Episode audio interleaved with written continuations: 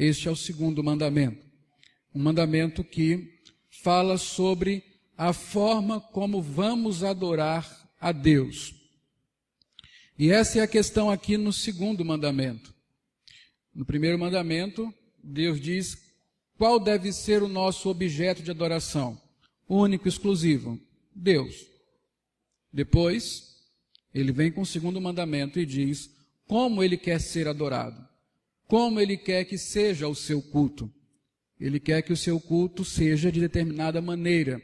E o segundo mandamento diz que este culto deve ser sem imagens que representem Deus. É disso que nós vamos falar nesta noite. Vamos olhar para este mandamento, ver como é que ele era aplicado na vida de, dos hebreus, na saída do Egito, na peregrinação no deserto, mas principalmente ver como ele se aplica à nossa vida hoje. Eu duvido que você pense em, em você mesmo como alguém que quebra o segundo mandamento. Se eu pedir para você alistar aqui uma forma de como você quebra o segundo mandamento, provavelmente você não vai me dar nenhuma nada que, que signifique o quebrantamento do segundo mandamento. Você vai falar: Eu não sou católico, eu não tenho ídolos em minha casa, na minha casa não tem oratório, não tem imagens, então definitivamente não tem como eu quebrar o segundo mandamento. Será que isso é verdade? Será que isso é verdade? Nós vimos semana passada que, embora nós pensemos que dificilmente nós somos idólatras, nós somos idólatras. Os ídolos estão no nosso coração. Os deuses que criamos moram dentro de nós mesmos. O nosso coração é uma fábrica de ídolos. E hoje eu quero mostrar pela palavra de Deus que nós também quebramos o segundo mandamento e há maneiras de como nós cristãos, que mesmo que não tenhamos um templo forrado por imagens, há maneiras de nós quebrarmos o segundo mandamento e há também perdão para isso, o que é mais importante. Então vamos lá. O segundo mandamento, assim como a lei do Senhor, toda a lei, todos os dez mandamentos, nós temos visto aqui que eles são os princípios para uma nova vida. E eu já expliquei isso, já há dois domingos que eu venho explicando isso.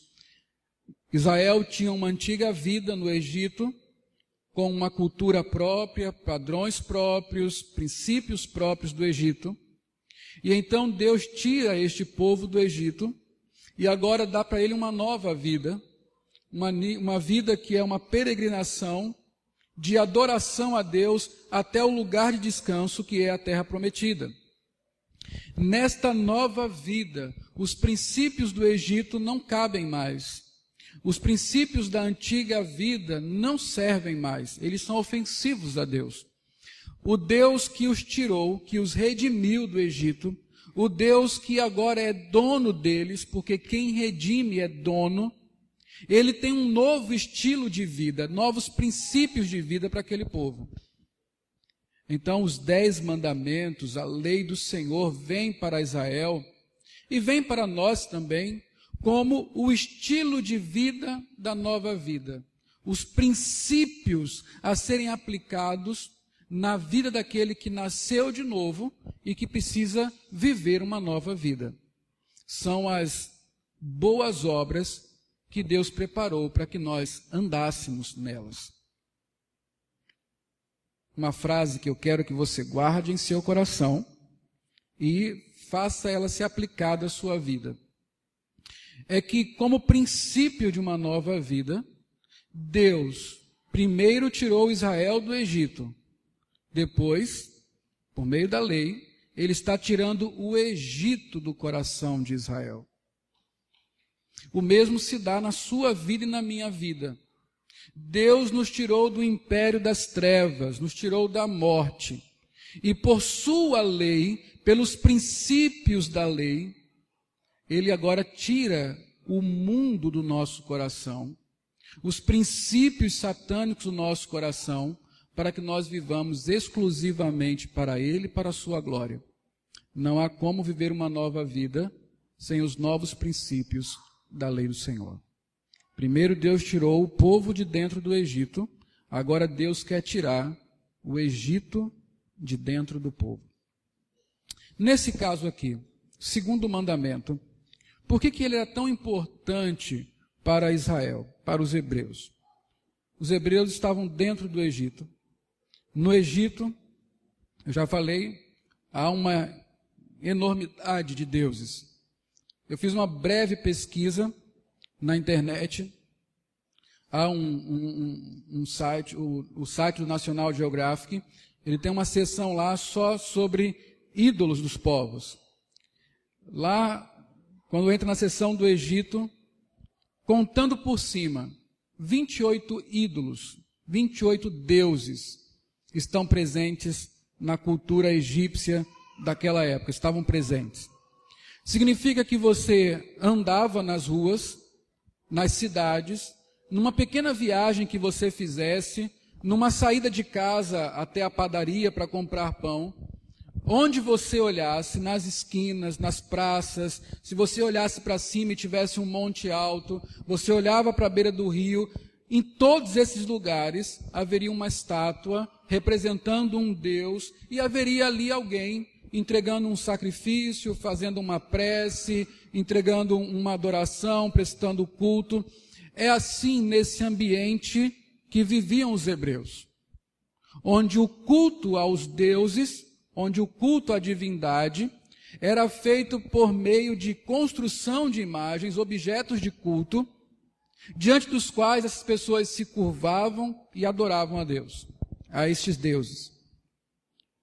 Então, para evitar isso, para mostrar que esta não é a maneira correta de se adorar ao Deus vivo, Deus então dá o segundo mandamento, que é justamente uma proibição de que se façam imagens de escultura para adorar tanto a criação quanto ao próprio Criador. Esta maneira egípcia de religião, de culto, não é a maneira que Deus quer. Então ele proíbe justamente isso. Então nós temos aqui dois princípios. O primeiro mandamento, adorar somente a Deus. O segundo mandamento, adorar somente a Deus e somente da maneira como Deus quer. Adorar somente a Deus, primeiro mandamento, adorar somente a Deus, somente da maneira que Deus quer. Este é o segundo mandamento. O que significa que Deus não aceita qualquer tipo de adoração. Deus não aceita um culto prestado segundo aquilo que nos parece melhor, segundo a imaginação das nossas mentes, segundo aquilo que nós intuímos como sendo agradável a Deus. Não. Ele mesmo vai revelar a maneira como quer ser adorado. Quando você lê Êxodo 20, 4 a 6, você tem a proibição de se adorar a Deus de determinada forma, usando ídolos, imagens que o representem.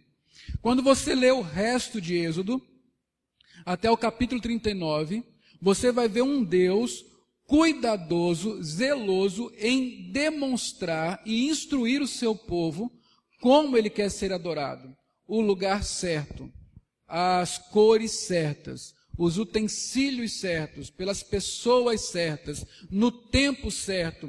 Deus é extremamente detalhista no que diz respeito ao culto que Ele quer que prestem a Ele.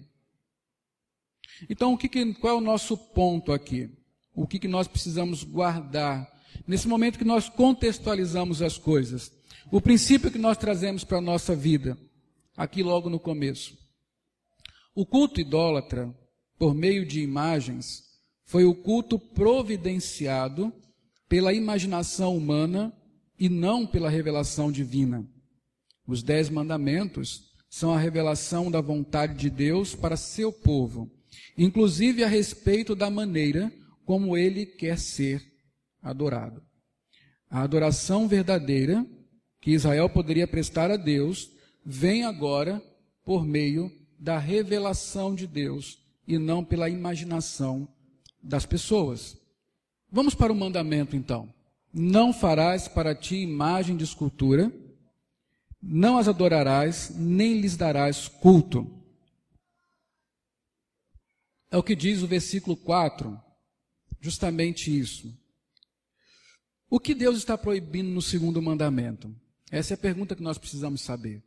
O que de fato está sendo proibido no segundo mandamento? A primeira coisa, no segundo mandamento, a coisa mais óbvia é que nós não podemos adorar a criação. Não podemos fazer imagens a respeito das coisas que foram criadas, da criação de Deus. Êxodo 24 diz justamente isso. Não farás para ti imagem de escultura, nem semelhança alguma do que há acima dos céus, nem embaixo da terra, nem nas águas debaixo da terra.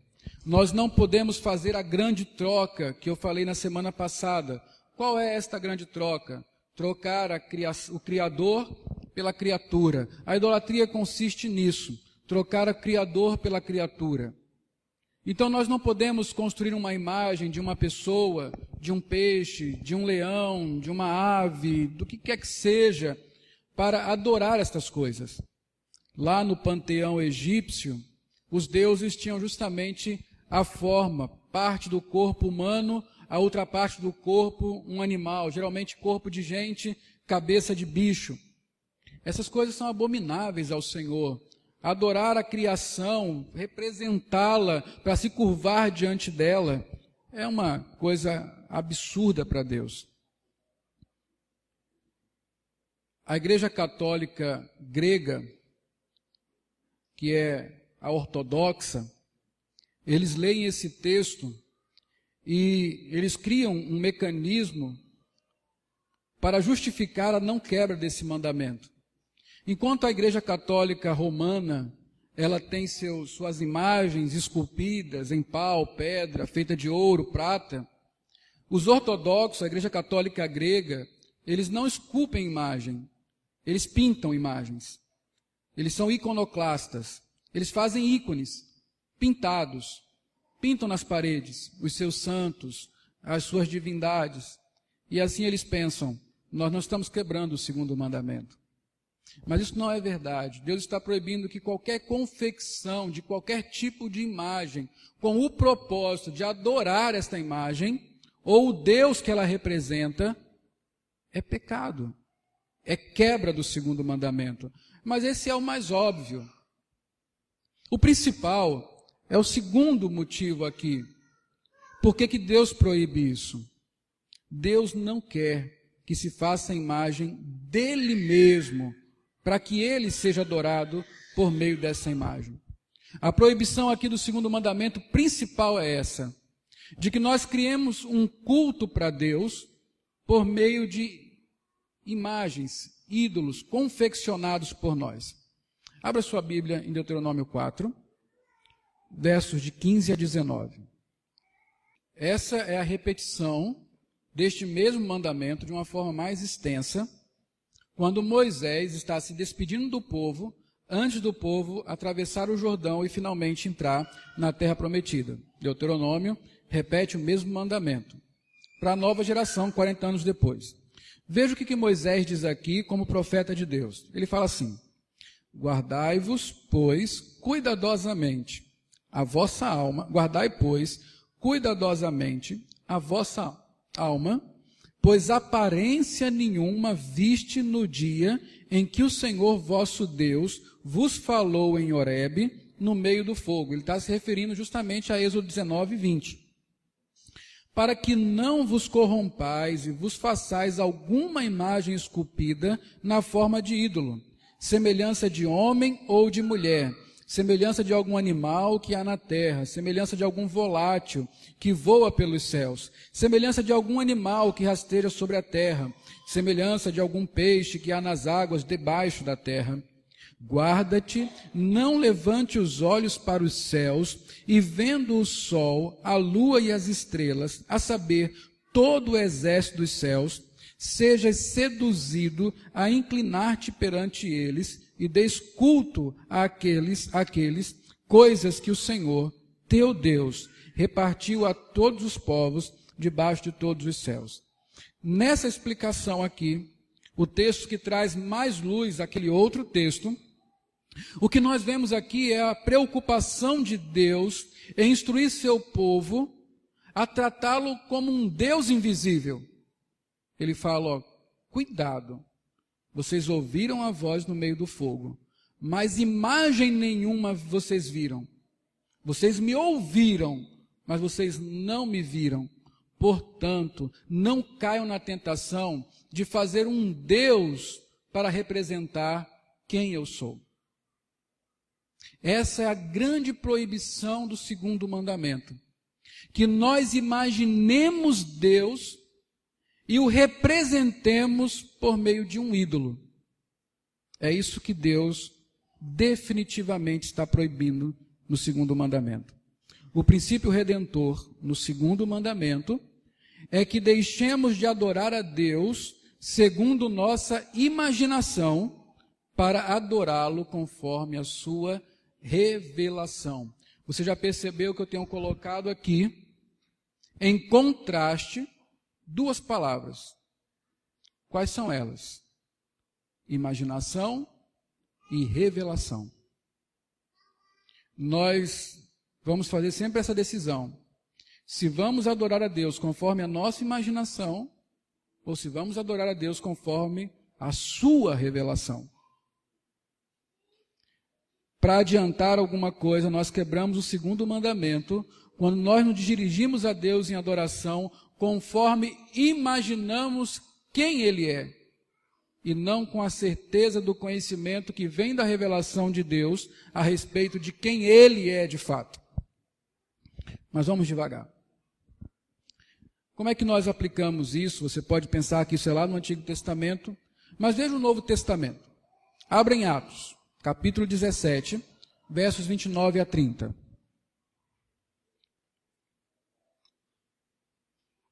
Atos 17, 29 a 30. É aquele famoso episódio quando Paulo está em Atenas, faz um discurso no Areópago e ele fala dos deuses atenienses, uma realidade muito parecida com a do Egito. No Novo Testamento, Veja o que, que Paulo diz nesses versículos. Preste bastante atenção. Sobretudo no versículo 29. Preste bastante atenção. Diz assim: Sendo, pois, geração de Deus, não devemos pensar que a divindade é semelhante ao ouro, à prata ou à pedra. Leia junto comigo. Trabalhados pela arte e imaginação do homem. Versículo 30 continua dizendo: Ora, não levou Deus em conta os tempos da ignorância, agora, porém, notifica aos homens que todos, em toda parte, se arrependam. Porquanto estabeleceu um dia em que há de julgar o mundo com justiça, por meio de um varão que destinou e acreditou diante de todos, ressuscitando dentre os mortos. Então Paulo encontrou em Atenas um contexto muito parecido com o dos egípcios. Lá em Atenas, Paulo diz que havia uma acentuada religiosidade. O versículo 22 desse capítulo diz isso. Aquele povo era muito religioso, de maneira evidente. Então, uh, eles. Paulo diz isso porque ele viu vários objetos de culto, vários deuses, vários ídolos espalhados pela cidade. Por onde se andava, lá estavam deuses sendo expostos, adorados, é, recebendo orações, enfim. E você que conhece um pouco de história medieval, é, história clássica, sabe que os, os gregos tinham um monte de deuses. E acharam poucos deuses, também tinham semideuses. E por aí vai. Era assim Atenas. Interessante que Atenas o Areópago ali, também era aquele berço da sabedoria, do entendimento, da filosofia clássica. Estava ali. Mas eles não conseguiam ver tudo. Seus olhos estavam encobertos. Agora, eles tinham deuses Eles tinham ídolos, imagens de todos os deuses conhecidos. E além disso, para se garantir, claro, eles também tinham uma imagem, um altar construído para um Deus desconhecido. Verso 23 fala disso. Um Deus desconhecido. Quem era esse Deus? Quem era esse Deus? Não. Era um Deus desconhecido. Não era o nosso Deus. Não era um Deus desconhecido. Eles não sabiam quem era aquele Deus.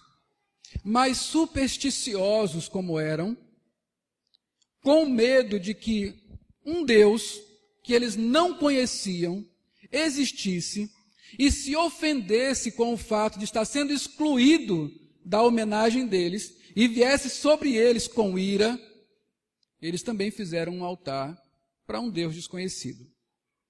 Paulo pega a deixa do altar para o Deus desconhecido para mostrar quem é o Deus, de quem ele está falando.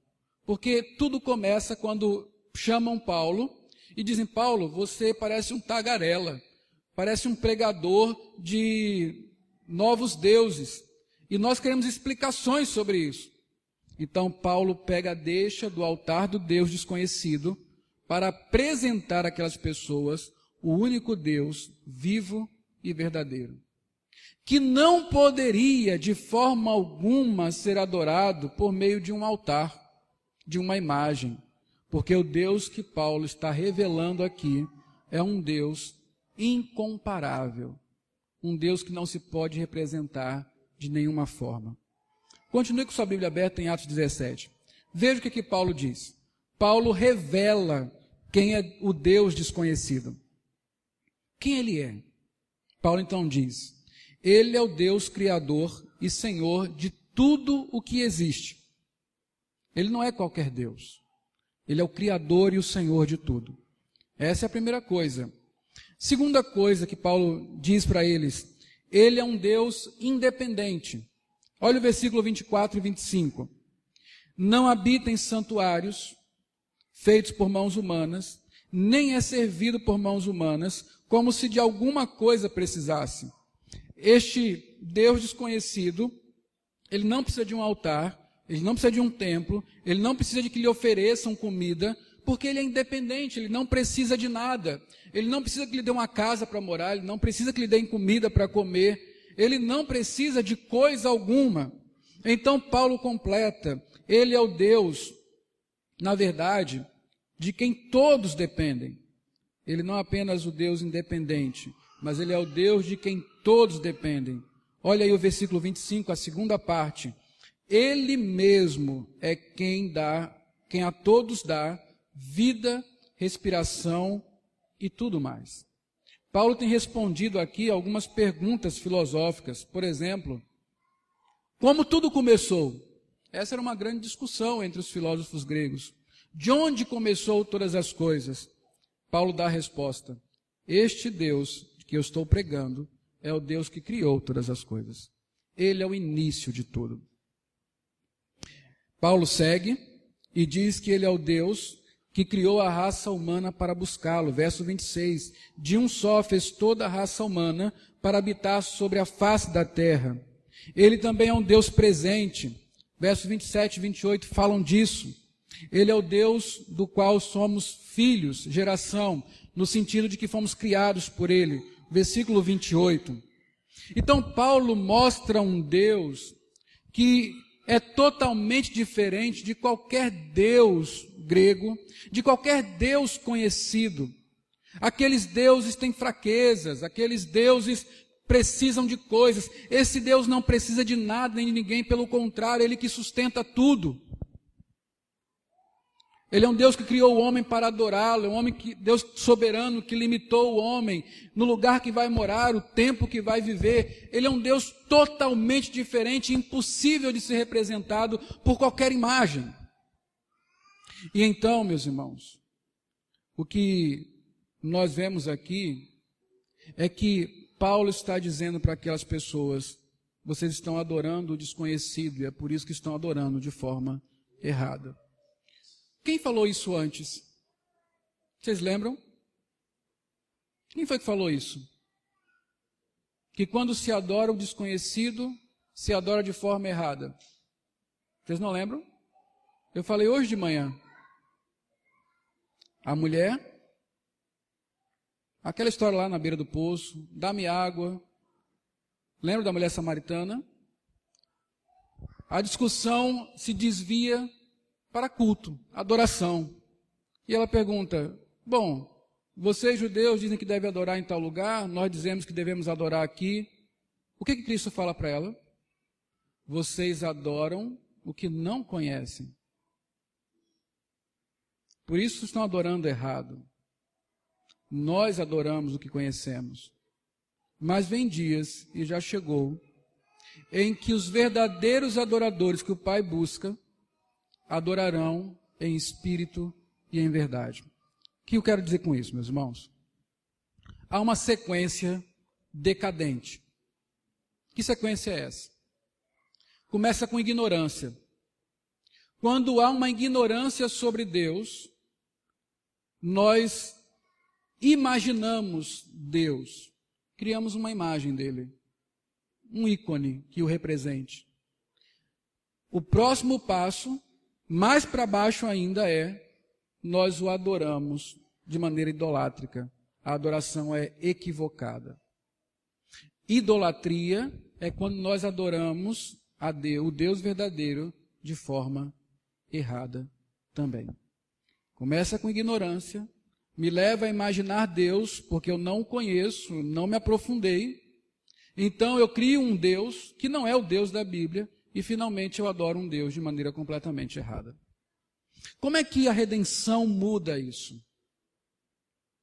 No lugar da ignorância, o que, que vai entrar? A revelação de Deus. O que, que Paulo fez para corrigir aquelas vidas? Ele apresentou Deus para eles.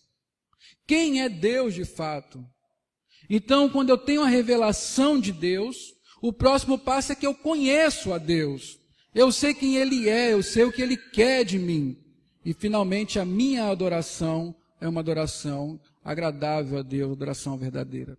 O que eu quero dizer é que se houver ignorância, se não houver profundidade no relacionamento, se você não conhecer a Deus como ele se revela na Bíblia, você jamais prestará um culto que lhe seja agradável, porque você está imaginando um Deus e não conhecendo o Deus vivo e verdadeiro. Se você é ignorante sobre Deus, você não pode adorá-lo de maneira verdadeira.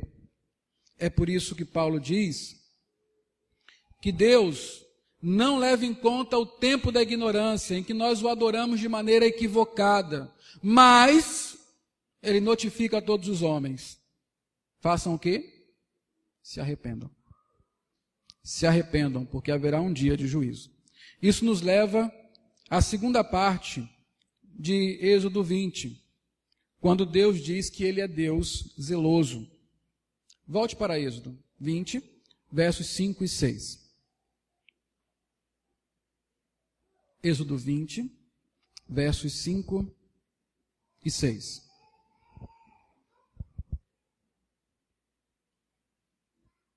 Veja o que, que Deus fala sobre a sua adoração, quando ela é errada. Não as adorarás, nem lhes darás culto, porque eu sou o Senhor, teu Deus, Deus zeloso, que visita a iniquidade dos pais nos filhos, até a terceira e quarta geração daqueles que me aborrecem. E faço misericórdia até mil gerações daqueles que me amam e guardam os meus mandamentos. Deus está dizendo que nessa questão de adoração a Ele, Ele é zeloso. A palavra mais apropriada aqui seria ele é ciumento. Ele é ciumento do seu povo, ele é ciumento da sua própria glória, ele é um Deus zeloso. Deus não admite esse tipo de coisa. Não admite que o seu culto seja dividido entre as imagens e nem admite que ele seja adorado de forma errada. Deus ele tem zelo por estas coisas. E o seu povo deveria zelar por isso também em respeito ao zelo de Deus. Deus zela por sua imagem. Isaías 40, 18 diz assim: Com quem me comparareis? Com quem comparareis a Deus? Ou que coisa semelhante comparareis a Ele? Com quem você pode comparar Deus? Absolutamente nada é semelhante ao Senhor. O mais próximo de ser a imagem e semelhança de Deus somos nós, e nem nós podemos representar Deus. Isso mostra o seu zelo. Com quem vocês podem me comparar? E esse contexto de Isaías 40 é justamente o contexto da idolatria. Aquele homem que pega um pedaço de pau, uma parte queima, outra parte faz um banco, outra parte faz um Deus e se curva diante dele. E Deus fala: vocês vão fazer uma imagem de mim. Com que vocês vão me comparar? Qual delas é adequada? Nenhuma. A minha imagem não é comparável a nada. Deus tem zelo por isso. Romanos 1, 20 a 23, já no Novo Testamento, Paulo dá a razão porque que Deus está com raiva do universo, porque que Deus está com raiva dos homens, porque que Deus irá julgar os povos. Ele diz o seguinte: porque os atributos invisíveis de Deus, assim o seu eterno poder, como também a sua própria divindade, claramente se conhecem desde o princípio do mundo sendo percebido por meio das coisas que foram criadas. Tais homens são por isso indesculpáveis, porquanto, tendo conhecimento de Deus, não o glorificaram como Deus, nem lhe deram graças, antes se tornaram nulos em seus próprios raciocínios, obscurecendo obscurecendo-se-lhes o coração insensato, inculcando-se por sábios, tornaram-se loucos e mudaram presta atenção, e mudaram a glória do Deus incorruptível em semelhança de imagem de homem corruptível, bem como de aves, quadrúpedes e répteis. Entenda qual é a ofensa de fazer-se uma imagem de Deus. É porque você corrompe quem é Deus. A sua santidade, a sua natureza perfeita, o seu caráter, as suas, o seu poder, a sua falta de limites, a sua infinitude. Toda vez que você reduz Deus a uma imagem, você o ofende, você coloca uma mancha sobre a sua glória. É isso que os homens fizeram e por isso é que eles serão castigados, porque eles pegaram a imagem incorruptível de Deus e a assemelharam à corrupção da criação depois da queda. Isso é abominável ao Senhor. O texto fala que Deus, o que Deus fará com aqueles que não respeitarem a sua imagem. O que Deus fará com aqueles que prestarem uma adoração segundo imaginação e não segundo revelação. Ele diz que visitará a iniquidade dos pais nos filhos há uma doutrina chamada justiça retributiva de Deus. Justiça retributiva de Deus. Quer dizer que Deus tanto recompensa os bons, como também castiga os maus. Deus abençoará infinitas gerações daqueles que o amam. Deus castigará pais, filhos, netos, bisnetos daqueles que o aborrecem. Mas o que, que isso quer dizer? Será que Deus castiga os filhos por causa dos pecados dos pais? Não é bem assim. O que Deus quer dizer quando fala que visita a iniquidade dos pais nos filhos? Não quer dizer que existe algo como maldição hereditária. Alguma coisa que pegou na sua família e que a pessoa carrega para a vida toda. Isso não existe. Também não quer dizer que Deus vai punir os filhos pelos pecados dos pais. Lá em Ezequiel 18, 20, é muito claro quando Deus fala que a alma que pecar, essa morrerá. O filho não levará a iniquidade do pai, nem o pai a iniquidade do filho. A justiça do justo ficará sobre ele, a perversidade do perverso cairá sobre este. Então é muito claro, Deus não tem nenhuma intenção, porque ele é justo, de castigar filhos por causa dos pecados dos seus pais. Mas, no final de contas, o que quer dizer visitar a iniquidade dos pais nos filhos? Preste atenção nisso, isso é muito importante. Quer dizer que os filhos sofrem consequências pelos pecados dos pais. Todo pecado tem consequência. Quer dizer, todo ato tem consequência. Por exemplo, se você for uma pessoa prudente, se você fizer um pé de meia, se você pagar a sua previdência privada ou uma pública, enfim, se você fizer todas estas coisas, se você faltar em sua família, quais serão as consequências? Eles ficarão assistidos após a sua morte. Você fez, tomou uma atitude correta que levou consequências para o resto da sua família. Vamos pensar o contrário. Você pega todo o seu dinheiro e gasta. Você não faz uma poupança, você não coloca, não, não faz uma aplicação em previdência privada, você não contribui com a pública e de repente você fica ah, incapacitado de trabalhar ou morre. Quem cometeu o erro? Quem cometeu o erro de não contribuir para o INSS? Quem foi? Você. Agora, quem vai sofrer com esse erro? Os que ficarem. Está entendendo como atos que nós cometemos repercutem nas vidas dos nossos filhos? A maneira como você vive hoje pode repercutir positivo ou negativamente na vida dos seus filhos. As suas iniquidades hoje, os seus pecados de hoje, podem trazer consequências graves para as próximas gerações. Entendeu? Isso é visitar a iniquidade dos pais nos filhos. É saber que pecado dos pais trazem consequências para os filhos. Os filhos sofrem consequências disso. Outra coisa importantíssima. Quer dizer que padrões podem ser aprendidos e perpetuados. Você já viu isso? Meu filho, por que você faz isso? Porque meu pai fazia isso. Porque minha mãe fazia assim. Onde você aprendeu a falar desse jeito? Eu aprendi com meu pai. A mulher pergunta para o marido: por que, que você é tão troglodita?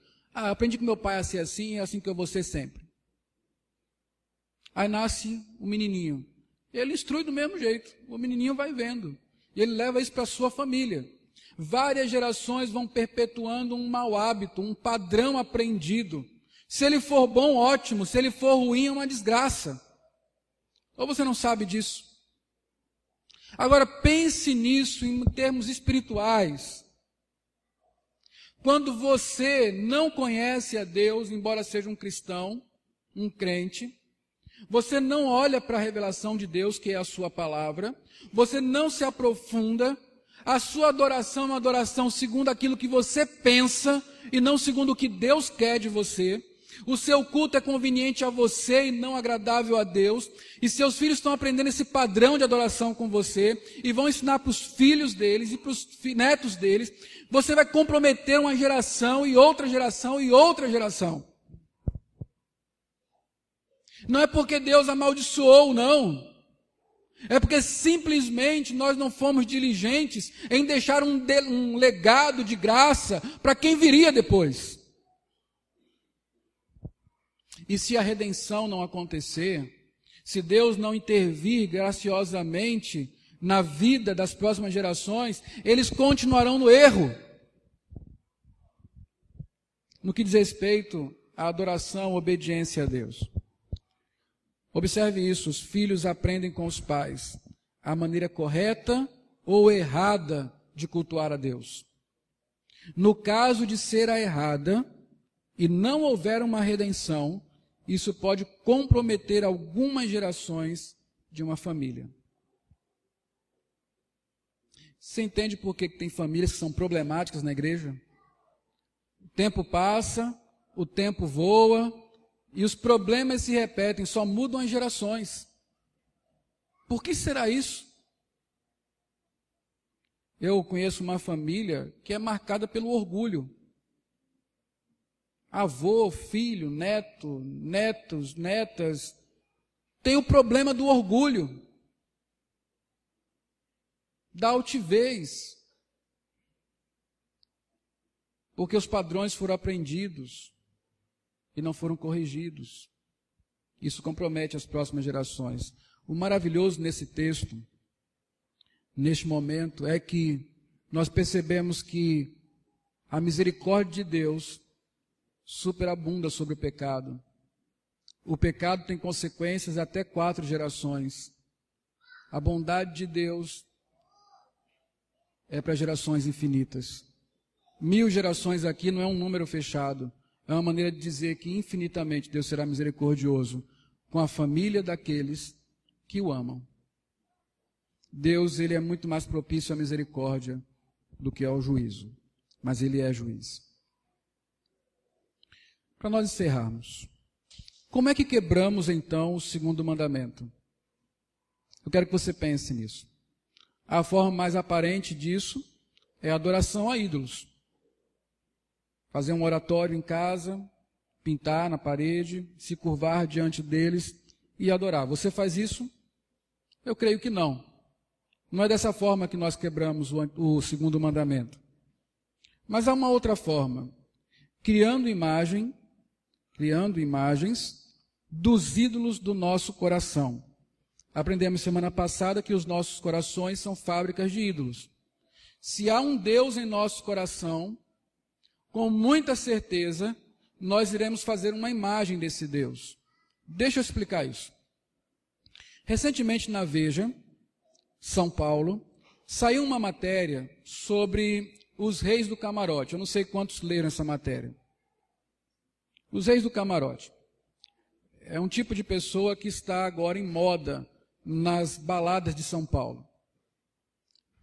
Um homem rico, solteiro, com muito dinheiro, que anda de festa em festa, os bares mais famosos, mais badalados da noite, gastando fortunas. Gastando fortunas. Eles encontraram o maior de todos, o verdadeiro rei do camarote. Este cara, em uma noite, em uma noite, em uma, em uma das baladas que foi, fechou um camarote e gastou 50 mil reais. Em uma festa. Entrevistaram ele e ele deu os dez mandamentos do rei do camarote. E ele vai dizendo uma série de coisas. Roupas caras, e disse lá as grifes, Armani, sei lá, não compro roupa cara. Um carrão, ele tem uma Ferrari. À disposição de gastar dinheiro, ele disse que uma festa, numa balada, começa com 5 mil e pode ir até 50, 60 mil, dependendo. Muita bebida, companhia de mulheres bonitas e por aí vai. Até parece que eu aprendi, né? Estou querendo ser o rei do camarote. Mas não é isso. Por aí vai. Mas vamos pensar idolatricamente aqui. Este homem, ele tem um ídolo em seu coração. Ele tem um Deus que reina lá dentro, chama hedonismo, a adoração ao prazer. Este Deus está dentro do coração dele. Agora, para adorar esse Deus, ele precisa construir uma imagem, um altar, um ídolo visível. Quando é que ele constrói a imagem desse ídolo? No seu estilo de vida. O seu carro representa esse ídolo. A roupa que ele veste representa este ídolo. As mulheres com quem ele anda representam este ídolo. Esse estilo de vida boêmio, gastador, esbanjador, é a imagem que ele criou e diante de que ele se curva para adorar e sacrificar a própria vida.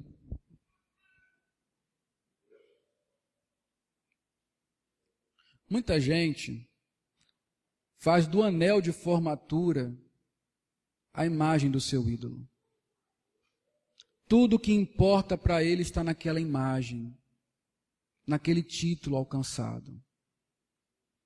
A imagem para muitos é ostentar o emprego que tem, A imagem para muitos é a conta. A imagem para muitos é a aparência. É a família. É o que mostra para as pessoas qual é o ídolo do seu coração. Nós vivemos em um mundo imagético, onde a imagem é tudo, e ao mesmo tempo um mundo antiético. Importa o que aparenta ser e não o que é de verdade. E eu pergunto para você, quando você olha para as imagens que representam a sua vida, não seriam elas a forma de você quebrar o segundo mandamento? Imagem diante das quais você se curva, que representam o Deus que está em seu coração, onde você sacrifica a própria vida, a vida dos seus filhos, o tempo com Deus. Por fim, nós quebramos ah, o segundo mandamento imaginando Deus, ao invés de conhecê-lo por sua revelação. No boletim, a pastoral desse, dessa, desse domingo foi justamente sobre isso. Foi sobre como nós criamos imagens. E o pior de tudo é quando nós criamos uma imagem distorcida de Deus. Por exemplo, meus irmãos, Deus tem vários atributos. Um deles é bondade, talvez seja o nosso favorito, o fato de que Deus é bom. Eu me torno um idólatra e crio uma imagem de Deus que não é Deus de fato, é uma imagem que eu criei. Quando eu isolo qualquer dos atributos de Deus e o reduzo aquilo. Por exemplo, para mim é confortável pensar que Deus é bom. Então, todo o meu relacionamento com Deus é simplesmente no fato que Ele é bom. E eu começo a pensar que Deus é bom e isso quer dizer que Ele é indulgente. Que Ele não liga para o meu pecado, Ele não liga para a minha displicência, Ele não liga para os meus vícios, Ele não liga para o que eu faço de errado, porque Ele é bom. Então eu chego na igreja com, minha, com a minha cara lavada, coberto de pecados, presto um culto da maneira que me agrada. Porque Deus é bom, Ele vai me aceitar assim mesmo. É assim que eu sou, Deus é tão bonzinho. Não importa se depois daqui eu vou fazer miséria, mas Deus é bom. Você não está adorando a Deus, você está adorando uma imaginação sua. Esse não é o Deus da Bíblia, isso é uma imagem que você criou. No meu caso, que sou mais ranzinza, mais sisudo. Eu sempre prefiro pensar no Deus justo, o Deus que pune, o Deus que é tudo organizadinho, tudo certinho. Então, meu relacionamento com Deus dessa forma pode ser um relacionamento farisaico, onde eu faço as coisas certas para evitar a justiça de Deus, sem considerar que verdadeiramente o que me salva é a sua graça, é a sua bondade, é o seu amor. E eu venho para a igreja com a minha cara sisuda, presto um culto formal, solene, como se tudo isso fosse o que agradasse a Deus para todo o resto que está escondido em minha vida. Eu também não estou adorando o Deus da Bíblia, estou adorando um simulacro que eu criei de um Deus que parece com o Deus da Bíblia, mas não é de fato Deus da Bíblia. Muitas igrejas abrem seus templos para adorar o Deus da prosperidade, que não é o Deus da Bíblia. Isolam apenas a generosidade de Deus, sem considerar na sua sabedoria, na sua providência, na sua soberania. Entenda como é que nós quebramos o segundo mandamento quando nós criamos uma imagem de Deus, mesmo que seja em nossa mente, que não é de fato o Deus da Bíblia. Quando nós imaginamos Deus e o adoramos conforme essa imaginação que temos dele e não conforme a sua revelação. Para adorar o Deus vivo e verdadeiro, nós precisamos conhecê-lo como ele é. Caso contrário, quebraremos o segundo mandamento. E o segundo mandamento traz consequências graves para mim, a quebra do segundo mandamento, para mim e para os meus descendentes.